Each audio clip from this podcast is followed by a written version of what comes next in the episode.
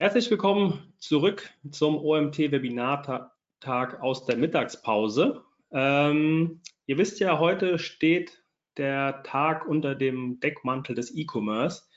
Und dafür haben wir den Johannes eingeladen. Hi Johannes, schön, dass du da bist. Hi, hallo. Johannes ist von der Agentur AB Alchemie und wird uns heute etwas äh, zum Thema wie man ein Conversion Champ wird. So findest du die Optimierungspotenziale für deine Conversion Rate. Ähm, erzählen und vorbereiten. Ähm, wie ihr wisst, wir haben noch zwei weitere Themen im Laufe des Nachmittags. Jetzt gleich danach äh, ein Thema zu E-Commerce und KI. Wenn ihr dann nicht angemeldet seid, ihr habt noch die Möglichkeit unter omt.de slash Webinare euch auch für die zwei äh, danach folgenden Webinare noch anzumelden und dabei zu sein. Ähm, für alle Teilnehmer, die zum ersten Mal bei einer Live-Aufzeichnung eines Webinars bei uns dabei sind, ähm, ihr habt vielleicht gemerkt, ihr seid stumm geschaltet, was nicht heißt, dass ihr nicht mit uns interagieren könnt. Ähm, ihr solltet sogar, da wir, wir bitten darum. Dafür müsst ihr den äh, Chat nutzen. Wenn ihr Fragen zum Vortrag vom Johannes habt oder generell irgendwelche Themen zum, zur Conversion Rate Optimierung oder AB-Testing, äh, worum es jetzt gleich gehen wird, wenn ihr da grundsätzliche Fragen zu habt, ähm, könnt ihr die Fragen gerne in den Chat stellen. Ich werde den Chat, ähm, den Vortrag über im Blick haben, alle Fragen sammeln und werde die Fragen dann im Anschluss zusammen mit dem Johannes ähm, moderieren, beziehungsweise ich werde sie ihm vorlesen, er wird sie dann beantworten. Ähm, ja, dann würde ich sagen, Johannes, ich übergebe das Wort an dich, ich wünsche dir viel Spaß ähm, und ja, die nächste halbe Stunde, 35 Minuten, 40 Minuten, je nachdem, wie lange du brauchst, gehört jetzt dir. Okay, ja, danke Marcel. Ähm, ja, ich möchte heute euch einfach mal zeigen, wie ihr in eurem Online-Shop äh, die Optimierungspotenziale findet, um eure Conversion Rate nachhaltig zu steigern. Ähm, ich möchte aber gar nicht so trocken anfangen und beginne einfach mal mit einem kleinen Beispiel. Das hier, das ist der Jan. Und der Jan, der liebt es, Fahrrad zu fahren. Und als jetzt das Wetter besser wurde, hat er sich gedacht, okay, ich müsste mal wieder ein neues Trikot und mir ein paar Sachen kaufen. Also geht er in den Online-Shop seines Vertrauens, äh, schaut sich ein Trikot an, dann noch ein paar neue Schuhe, äh, nimmt neue Handschuhe in den Warenkorb und dann noch die neue Brille. Und dann merkt er, uff, ich bin mit dem Warenkorbwert jetzt schon bei 250 Euro. Aber, aber wie bin ich eigentlich da hingekommen? Naja, die Antwort ist genauso simpel, wie es überall, äh, wie es meistens ist. Jan war einfach faul und hat sich vom Online-Shop leiten lassen. Und der Grund dafür ist das nette Ding zwischen seinen Ohren, sein Gehirn. Denn sein Gehirn denkt meist in zwei, äh, zwei Arten. Es gibt das intuitive Denken, das ist leicht, unkompliziert und schnell. Und das analytische Denken. Da braucht man etwas länger, ähm, man versucht extrem abzuwägen, welche Entscheidung nun die beste ist. Und da der Online-Shop, bei dem er seine Fahrradsachen bestellt hat, ganz auf die intuitive Sache gestellt hat, ist er echt schnell durch den Funnel gekommen und hat viele Sachen in den Warenkorb gelegt. Das heißt, wir müssen die intuitive Seite in den meisten Fällen im E-Commerce einfach fördern. Heißt, äh, Hürden abbauen, die richtigen Probleme ansprechen, äh, dem Nutzer in den richtigen Fällen das Vertrauen äh, geben, das er braucht. Und das Analytische sollten wir eher verhindern. Warum eher verhindern? Ganz klar, wenn wir ein Auto kaufen oder verkaufen um, oder ein Carport, ähm, dann muss ganz klar kommuniziert werden, okay, wie viele, wie sind die Abmessungen, ähm, wie kannst du das finanzieren? Das heißt, da müssen wir eher äh, das Ganze komplizierter aufbauen. Aber in den meisten Fällen so Fashion- und Lifestyle-Produkte, da muss wirklich ganz intuitiv äh, gedacht und ebenso gehandelt werden. Um diesen Punkt noch mal ein bisschen klarer zu machen, will ich gleich zu, vorab eine kleine Buchempfehlung aussprechen. Thinking Fast and Slow von Daniel Kahnemann ist wirklich ein absoluter Klassiker auf dem Feld. Ähm, wer sich jetzt nicht gleich das ganze Buch kaufen will, dem empfehle, ich die Zusammenfassung auf Blinkist. Äh, super Beispiele und wenn man dann nochmal weiterlesen kann, ähm, immer rein damit. Ähm, aber wie finde ich diese Hürden auf meinem Shop oder in meinem Shop? Ganz einfach, Nutzerforschung. Aber Nutzerforschung, was ist das eigentlich? Ganz einfach, es gibt zwei Varianten davon. einmal die quantitative und dann die qualitative Dimension davon. Quantitativ, sagt der Name schon, ist alles, was halt so ein bisschen auf, darauf abzielt, viele Daten zu sammeln. Und qualitativ sind dann eher weniger Daten, die dann aber detaillierter in das einzelne, ähm, in das einzelne Feld reingehen. Da sehen wir auf der quantitativen Seite hauptsächlich sowas wie Google Analytics oder alle anderen Tracking-Tools, die wirklich massenhaft oder großartig äh, Daten sammeln. Auf der anderen Seite sehen wir dann wiederum äh, sowas wie SurveyMonkey und in der Mitte sind dann SmartLook und Microsoft Clarity. Hotjar könnte man hier zum Beispiel auch noch nehmen, die halt als äh, Click, Scroll, äh, Click und Scroll Map Tools ähm, sowohl quantitativ als auch mit äh, den Screen Recordings dann halt auch qualitative Daten liefern können. Ähm, um das Ganze nochmal ein bisschen detaillierter zu machen, ähm, im Bereich Tracking geht es darum, okay, woher kommen meine Nutzer eigentlich? Also aus welchen äh, kommen sie eher von den Suchmaschinen, greifen sie direkt auf meine Seite zu oder ähm, kommen sie von Social Media? Wohin klicken sie? Wie lange verbringen sie auf den einzelnen da äh, Seiten? Und wenn ich das Ganze DSGVO-konform irgendwie hinbekomme, ähm, dann auch noch, welche demografischen Daten gibt es zu den äh, einzelnen Nutzern.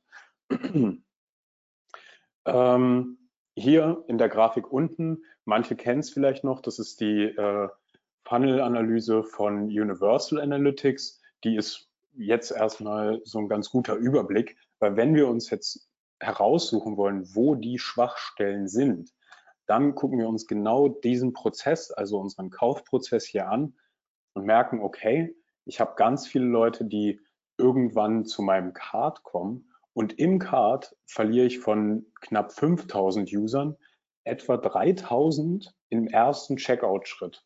Das heißt, irgendwo hier in diesem Punkt im Card muss irgendwas kaputt sein. Und genau so kann ich dann halt meine weiteren Analysen schon mal anhand des Trackings fahren. Ähm, was sich immer ganz gut macht und was ich euch jetzt gleich auch noch mal zeigen will, ähm, sind so interaktive Reports, die man sich anhand des Trackings bauen kann. Ähm, wir nutzen dafür äh, Googles Looker Studio. Äh, ich zeige das hier einfach nur mal kurz. Das ist dann äh, im Endeffekt eine URL, die man sich so aufrufen kann. Dann kann man hier frei nach Gusto sozusagen die, äh, Dat das Datum einstellen und erhält dann zu den einzelnen Themen ähm, nochmal eine Auswertung. Ist im Setup natürlich nicht super einfach, äh, aber mit einem Nachmittag hat man sich da reingefuchst und es ist dann wirklich übersichtlicher als äh, jegliche Google ähm, Google-Anwendung. Ähm, genau. Kommen wir zum nächsten Teil, den Clickmaps. ganz, ganz einfaches Prinzip. Da, wo viel geklickt wird, da wird's rot.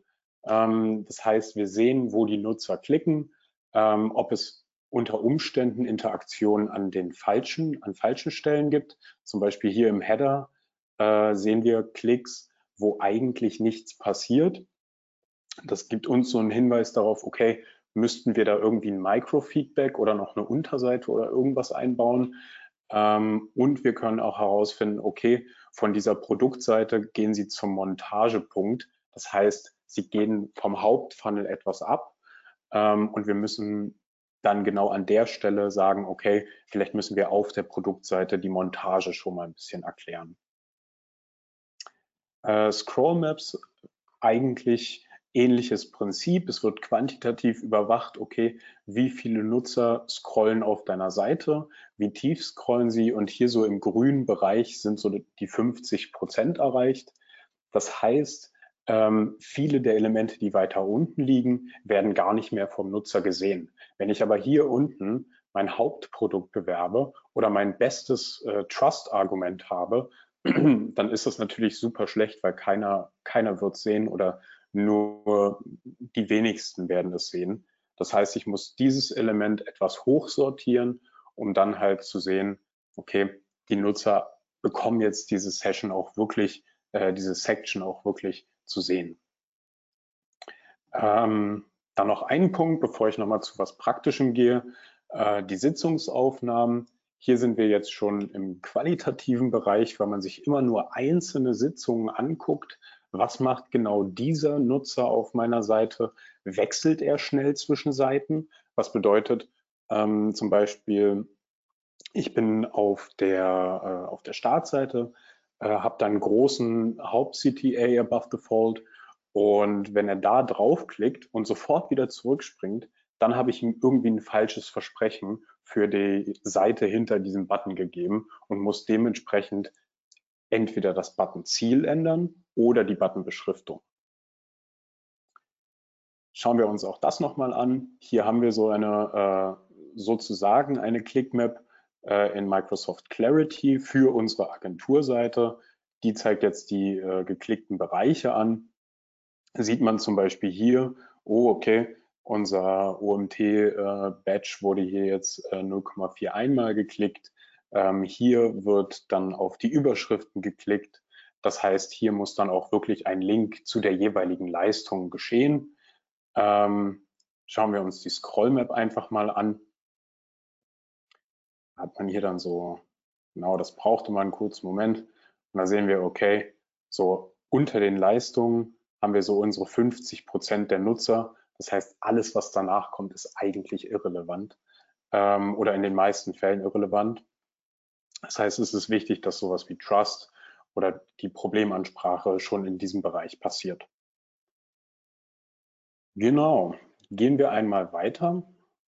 Äh, nächstes qualitatives Tool äh, ist die Umfrage, ganz einfach, ähm, weil ich herausfinde, wer ist meine Zielgruppe, was sind die Probleme meiner Zielgruppe und gibt es äh, bestimmte Rege, äh, Redewendungen ähm, oder Worte, die die, die die Nutzergruppe halt irgendwie benutzt. Ähm, ich weiß nicht, ob ihr das kennt, aber ich habe halt ein MacBook und da gibt es diese kleinen Adapter, wo man dann auch HDMI-Kabel und so weiter anstecken kann. Und natürlich kann man das jetzt Adapter, MacBook und so bei äh, Amazon suchen, aber die, diese Produkte werden oder Adapter werden halt auch als Dongle geführt. Äh, einfach nur, weil im Sprachgebrauch werden diese Sachen halt als Dongle bezeichnet. Und da hat sich jemand dann dahinter gesetzt, hat herausgefunden, okay, meine Zielgruppe nennt das Ding Dongle, dann nenne ich es bei Amazon nicht hauptsächlich Adapter, sondern halt eben so. Und sowas finde ich halt über Umfragen raus. Zum Beispiel, wenn ein Nutzer die Seite verlassen möchte, kommt ein kleines Pop-up. Ähm, das zwingt ihn nicht dazu, irgendwas zu machen. Es werden in der Regel auch nicht, viel, nicht der Großteil der Nutzer machen. Aber wenn man etwas herausfindet, dann auf jeden Fall eine, eine ziemlich äh, wichtige Sache. Nochmal kurze Abwägung zu, zwischen quantitativer und qualitativer Nutzerforschung. Ähm, ich persönlich oder wir in der Agentur gehen schnell eher auf die quantitative Nutzerforschung, weil sie viele Insights quasi nebenbei gibt. Das heißt, es läuft, die Erfassung der Daten läuft nebenbei. Es sind relativ günstige Tools, ähm, außer wenn man jetzt zum Beispiel Hotjar nutzt, das ist dann schnell ein bisschen teurer. Ähm, und detaillierte Insights, die man dann beim äh, qualitativen, äh, bei der qualitativen Nutzerforschung erfährt, die sind dann eher so erst im Nachgang wichtig. Ähm, viele Sachen und viele Sachen, die wirklich kritisch sind, erfährt man im quantitativen Bereich. Sorry Leute für die Unterbrechung, aber an der Stelle muss ich ganz kurz Werbung machen für den OMT 2023 am 13. Oktober in Mainz. Unser Event des Jahres. Und falls du noch kein Ticket hast, jetzt unter omt.de slash Konferenz. Die URL findet ihr natürlich auch in den Show Notes. Jetzt ein Ticket buchen, nach Mainz kommen und mit uns eine geile Zeit haben. Und jetzt geht es weiter. Ja gut, und jetzt habe ich die Tools eingerichtet, habe mir äh, hab herausgeschrieben, okay, wo sind meine Probleme? Was mache ich denn jetzt mit dem ganzen, äh, mit dem ganzen Wissen? Ja, klassische Antwort, ich optimiere. Ähm, wie mache ich das? Wichtig ist hier, Planung vor Aktionismus. Das heißt, bevor ich irgendwas anpasse, also das heißt, den Button-Text ändere, die, die Button-Farbe ändere, ähm, muss ich erstmal herausfinden, okay, was ist jetzt etwas, was ich ganz schnell umsetzen kann und wo brauche ich vielleicht, was ist gar nicht so relevant und was kann ich vielleicht auch noch später machen. Das heißt, ich muss abwägen, wie viel Aufwand brauche ich für ein To-Do und wie viel Potenzial kann ich mit äh, diesem dann erreichen.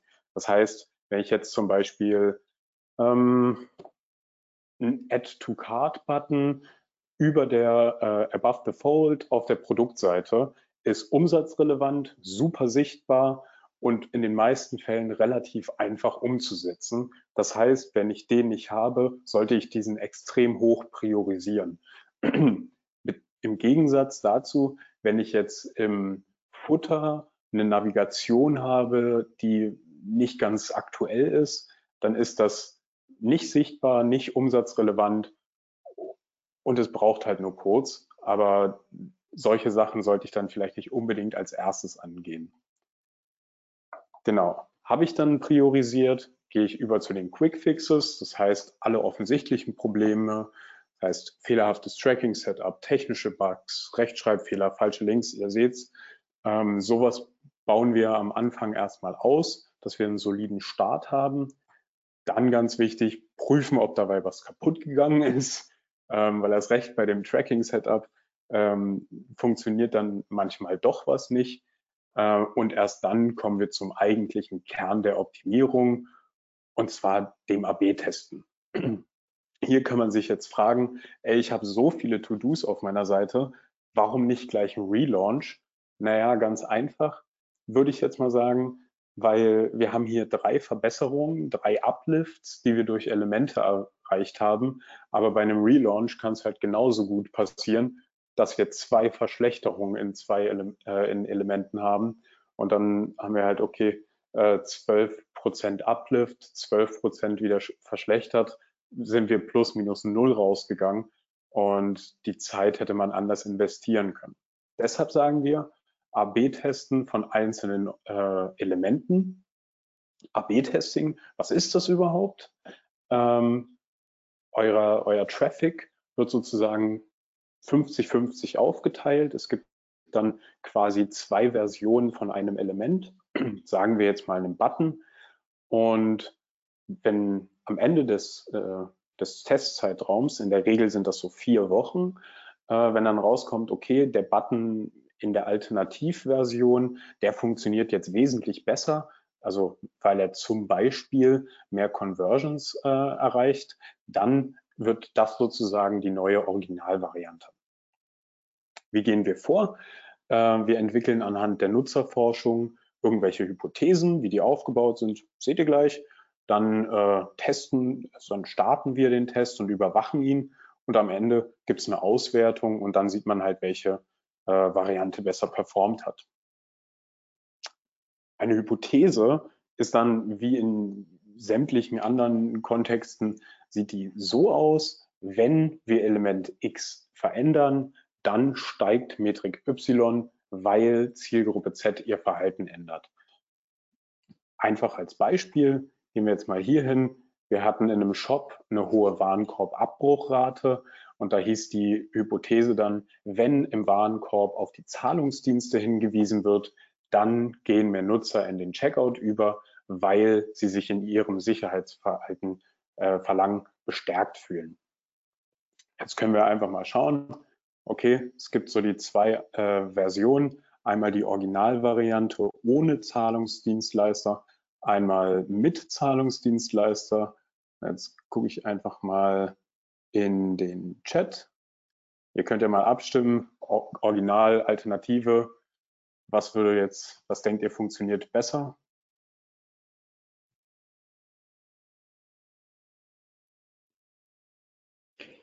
So, ich schaue gerade mal in den Chat, was geschrieben wird. Also gerne jetzt mal in den Chat schreiben, äh, ob ihr denkt, Original also, oder Alternative. Was besser? Genau. A für Original, B für Alternative einfach mal.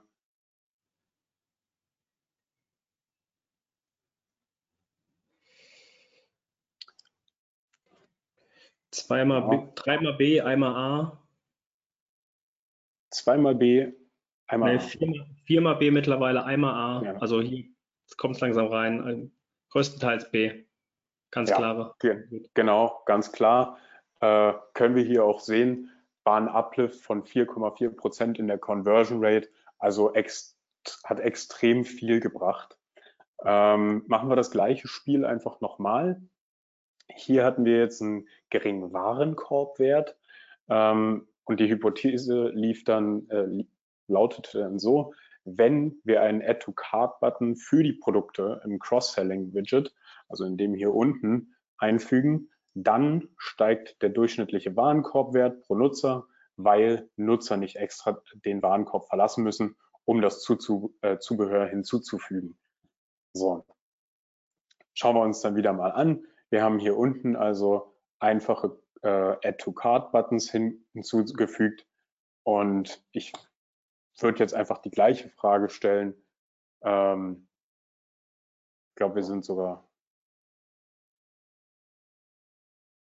genau, also einmal wieder A fürs Original, B für die Alternative. Ich wollte gerade sagen, links A, rechts B. Oder so. Genau.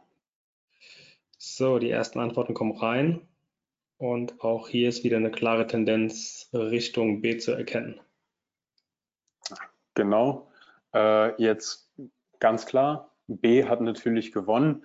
Ähm, festhalten bei der Zahl, es waren 32 Prozent mehr AOV, also Average Order Value, ähm, die wir mit dem Kunden erreichen konnten. Ähm, das hat mich persönlich wirklich sehr gefreut, aber ist natürlich auch eine einfache Sache. Ganz ehrlich, wenn der Nutzer nicht erst wieder auf eine extra Unterseite gehen muss, in den Warenkorb legen, in den Warenkorb gehen, ähm, dann ist es logisch, dass er ein bisschen mehr äh, gleich, gleich mitnimmt. Genau, kommen wir jetzt zum letzten Punkt, äh, psychologische Verhaltensmuster. Äh, ganz wichtig äh, für unsere Optimierungsarbeit, weil wir uns anschauen, okay, wie können wir den Nutzer möglichst effektiv durch, die, durch den Shop bringen. Als erstes, wie ich schon zu Beginn gesagt habe, ersparen wir ihm das Nachdenken. Das heißt, wir sind möglichst klar in der Kommunikation, erst recht im Checkout. Äh, wir machen es einfach. Das heißt, äh, wir geben ihm sozusagen schon einen kleinen Hinweis, was er hier unten ähm, mit der Suchleiste alles finden könnte. Dann gewinnen wir sein Vertrauen. Äh, das heißt, wir lassen einfach andere für uns sprechen oder wir bieten ihm Hilfe an, wenn wir wissen, okay, dieses Zaunsystem Classic das ist jetzt irgendwie ein bisschen fragwürdig, da braucht man schnell mal Beratung, ähm, na dann muss hier unten halt ein Supportfenster hin und schon sieht man, äh, verbessern sich die Metriken. Und zum Schluss geben wir dem Glück auch manchmal einfach einen kleinen Schubs. Ähm, das geht auf der einen Seite mit so kleinen äh, Cheering-Badges, äh, das heißt so fast geschafft, du willst diesen Prozess doch jetzt beenden. Ähm, also findet man mittlerweile in so gut wie jedem äh, Checkout. Äh, und dann auch noch die, äh, den Hobson Plus One Choice Effekt. Das heißt, auf der, recht, äh, auf der linken Seite sehen wir jetzt ganz klar, okay, äh, der Nutzer hat die Möglichkeit, entweder das Pop-up zu schließen oder zum Warenkorb zu gehen. Und wenn, indem wir jetzt eine Option hinzufügen, das heißt schließen zum Warenkorb oder direkt zur Kasse, findet eine Abwägung nicht mehr zwischen diesen beiden Optionen, sondern zwischen den beiden Buttons statt. Das heißt, der Nutzer wird halt eher äh, zur Conversion, äh, also eher den äh, Kauf abschließen, weil er über einen dieser beiden Wege geht. genau, jetzt würde ich gerne das Ganze in die Diskussion überbringen. Ähm, Nochmal kurz zu meiner äh, Person. Ja, ich bin Johannes, 25, habe mit meinen Freunden zusammen eine, äh, ja, eine Conversion Rate Optimierungsagentur gegründet, bin selber im äh, Punkt User Experience und Usability zu Hause, aber schnuppe auch immer gerne in den Bereich Tracking rein. Ähm, ja, jetzt zu euren Fragen gerne. Also welche Tools setzt ihr bereits ein und führt ihr schon A-B-Tests durch? Ja, vielen Dank, Johannes. Ähm, für deinen Vortrag schon mal. Jetzt haben wir noch ausreichend Zeit für Fragen, die reinkommen. Also der eine oder andere kam schon rein. Aber ja, wie Johannes gerade schon gesagt hat, ähm, gerne auch die Frage jetzt schon mal zurück an euch. Ähm, führt ihr AB-Tests durch, beziehungsweise mit welchen Tools? Also vielleicht könnt ihr auch dazu ähm, eure Erfahrungen mal in den Chat schreiben, dann können wir darüber ähm, diskutieren. Nichtsdestotrotz natürlich auch jetzt die Möglichkeit, ähm, Fragen oder fachliche Fragen an den Johannes zu stellen. Ähm, ich würde einfach mal anfangen. Sobald noch andere Anmerkungen reinkommen, ähm, gebe ich die dann dazwischen. Welche Tools benutzt ihr für das AB-Testing? Gibt es auch kostenfreie Tools? Genau, ähm, kostenfreie Tools ist gerade noch ein bisschen, also noch äh, ist es möglich, Google Optimize zu nutzen. Ähm, es gibt aber auch äh, mittlerweile andere Anbieter, also zum Beispiel VWO, die jetzt mittlerweile äh, kostenfreie Tools äh, oder kostenfreie Plans auch anbieten. Da muss man immer schauen, äh, was am besten zur eigenen Shopgröße passt. Genau. Äh, die erste Rückmeldung kam auch schon rein, welche Tools genutzt werden, und zwar convert.com. Hm, genau. Genau. Die haben, äh, stimmt, die haben auch, glaube ich, einen äh, ziemlich guten Free-Plan. Ähm, dann die nächste Frage. Wie sind eure Erfahrungen mit MS Clarity? Hatten wir bisher nicht im Einsatz, nutzen zum Beispiel Hotjar oder Google Optimize. Ja, also grundsätzlich positiv. Das recht für, ähm, für Shopbetreiber, die jetzt halt nicht äh, das Geld für die großen Platzhirsche wie zum Beispiel Hotjar haben. Ähm, grundsolide. Es ist halt an der einen oder anderen Stelle merkt man, dass es halt ein kostenfreies Tool ist. Ähm, und was das Problem bei Hotjar und äh, Clarity ist, es sind keine EU-Server. Ähm, dafür gibt es dann halt, also wenn einem das wichtig ist, wenn man in, wenn man komplett DSGVO-konform sein will, gibt es da auch noch äh, das Tool SmartLook. Habe ich ja auch schon in den Folien genannt. Ansonsten Clarity wirklich ein grundsolides, grundsolides Tool, mit dem man schnell vieles überprüfen kann. Okay, äh, dann die Frage, meine, du hast ja eben schon ein paar Beispiele genannt, aber welche Tests habt ihr zuletzt äh, durchgeführt und ausprobiert?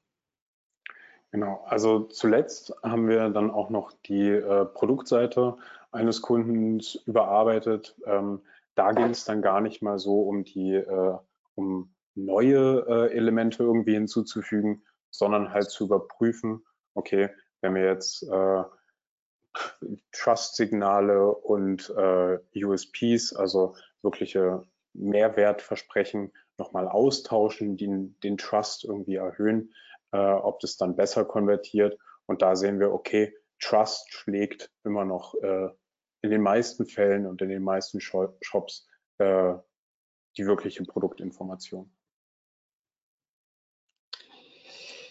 Und ähm, wie startet man solche AB-Tests? Wie beginnt man damit?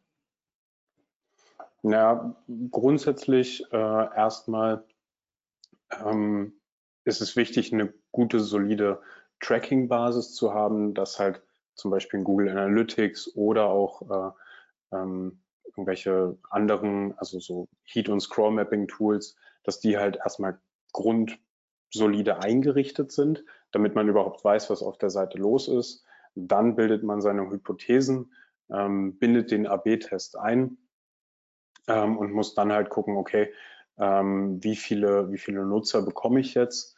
Ähm, werden die gleichmäßig auf die beiden Varianten aufgeteilt? Weil wenn jetzt zum Beispiel Variante A 100 Nutzer sieht und Variante B 1000, dann ist es klar, dass Variante B irgendwie besser performt. Aber das hilft mir ja nichts, um statistisch signifikant irgendwie auszusagen, was jetzt besser ist.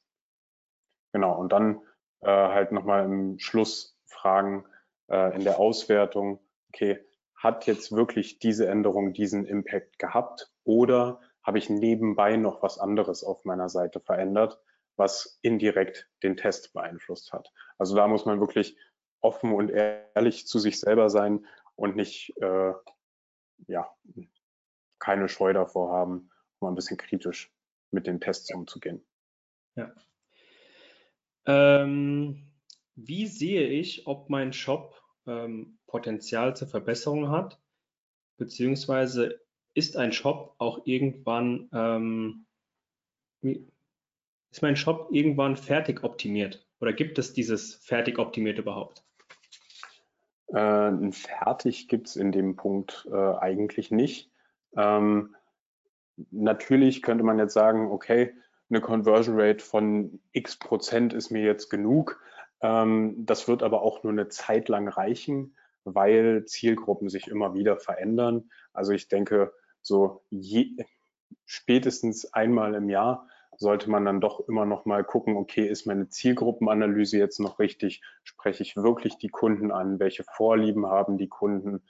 Ähm, ganz einfach auch, weil es gibt äh, dieses, ich glaube, es war Jacobs Law, ähm, dass halt no, äh, die meisten Nutzer das auf deiner Webseite finden, was sie sowieso den, die ganze Zeit äh, im Internet sehen. Das heißt, die Navigation muss äh, ähnlich sein, ähm, wo zum Beispiel wie Preise dargestellt werden. Und wenn sich alles um deine Webseite herum verändert, deine Webseite aber konsistent bleibt, werden deine Nutzer sich irgendwann nicht mehr zurechtfinden. Ähm, ja, hat man zuletzt, also hat ein schönes Beispiel dafür, ist halt das Burger-Menü. Als das äh, Surfen im Mobilen noch relativ unüblich war, hätte keiner gedacht, dass drei Striche ein Menü sind. Mittlerweile ist es absolut üblich äh, und wird sogar gefordert zur Navigation. Welche Metriken sollte man neben der Conversion Rate noch im Auge behalten? Genau, ähm, wichtig ist da die Average Order Value zum Beispiel ähm, oder wie viel Umsatz man wirklich pro Nutzer macht. Das heißt, also erst recht, wenn man Ads schaltet, ist es extrem wichtig herauszufinden, okay, ähm, ich spüle jetzt über zum Beispiel Google Ads äh, 1000 Nutzer auf meine Seite, davon konvertieren 10 und wenn diese, dieser daraus, ähm, daraus generierte Umsatz ähm, wieder die Cost per Klicks für die Ads refinanziert, ähm, dann kann ich sagen, okay, dann habe ich irgendwie eine rentable äh, Ad-Kampagne geschaltet. Ähm, ist dieser Revenue äh, per User geringer oder äh, geringer als das, was ich pro äh, Ad zahle, dann muss ich mir auf jeden Fall nochmal überlegen, okay, wie bekomme ich jetzt aus diesen ganzen Ad-Nutzern noch mehr Conversions raus? Arbeitest du bei der Conversion-Optimierung auch mit dem Analysetool Stackline Atlas? Wenn ja, hast du irgendwelche Tipps dazu? Okay, ähm, das Tool kenne ich jetzt gerade nicht. Ähm, Gucke ich mir sehr gerne an. Ähm, wenn du da Insights hast, also du siehst ja auf dem Screen gerade mein LinkedIn-QR-Code, scan das gerne ab, schick mir Tipps. Also ich bin da echt gespannt. Ähm, wie, wie, wie, schreibt man das nochmal? Ähm, Stackline, also S-T-A-C-K, Line, neues Wort, Atlas. Ah, Stackline Atlas. Okay, schaue ich mir an. Genau, also ähm, nehmt das Angebot da gerne an, auch an alle restlichen Teilnehmer, beziehungsweise auch diejenigen, die sich die Aufzeichnung anschauen werden, gerade nicht live dabei sind, weil wir jetzt mit allen Fragen soweit durch sind. Ähm, kommt jetzt gerade nichts weiteres rein. Ähm, da würde ich gerade nochmal auf das jetzt gleich folgende Webinar zum Thema E-Commerce und KI verweisen. Äh, wenn ihr da dabei sein wollt, meldet euch gerne noch an. Ähm, ansonsten bleibt nur zu, zu danken, Johannes. Ähm, danke für deine Zeit, für deine Mühe ähm, coole ähm, Cases, die du uns mitgebracht hast. Ähm, wieder einiges mitgenommen. Gerne zum nächsten Mal wieder. Und ja, dann verabschieden wir uns. Ähm, wie gesagt, wir haben jetzt noch zwei Webinare heute. Wenn ihr dabei sein wollt, umt.de slash Webinare, meldet euch noch an. Ähm, und weil jetzt gerade die Frage noch kam, das Webinar wird aufgezeichnet, ja. Ähm, und wir laden das dann online bei uns hoch, auch auf die Webinarunterseite. Ihr kriegt aber auch alle dazu nochmal eine Benachrichtigung per Mail, wo, das, äh, wo die Aufzeichnung dann zu finden ist. Und wir bieten euch dann auch die Präsentation jetzt vom Johannes zum äh, Download an. Dann könnt ihr da gern auch nochmal reinarbeiten bzw. durcharbeiten. Okay, dann vielen Dank, Johannes. Alles Gute Ich dir. danke dir. Danke euch. Und Schönen Nachmittag noch. Dankeschön. Ciao. Ciao.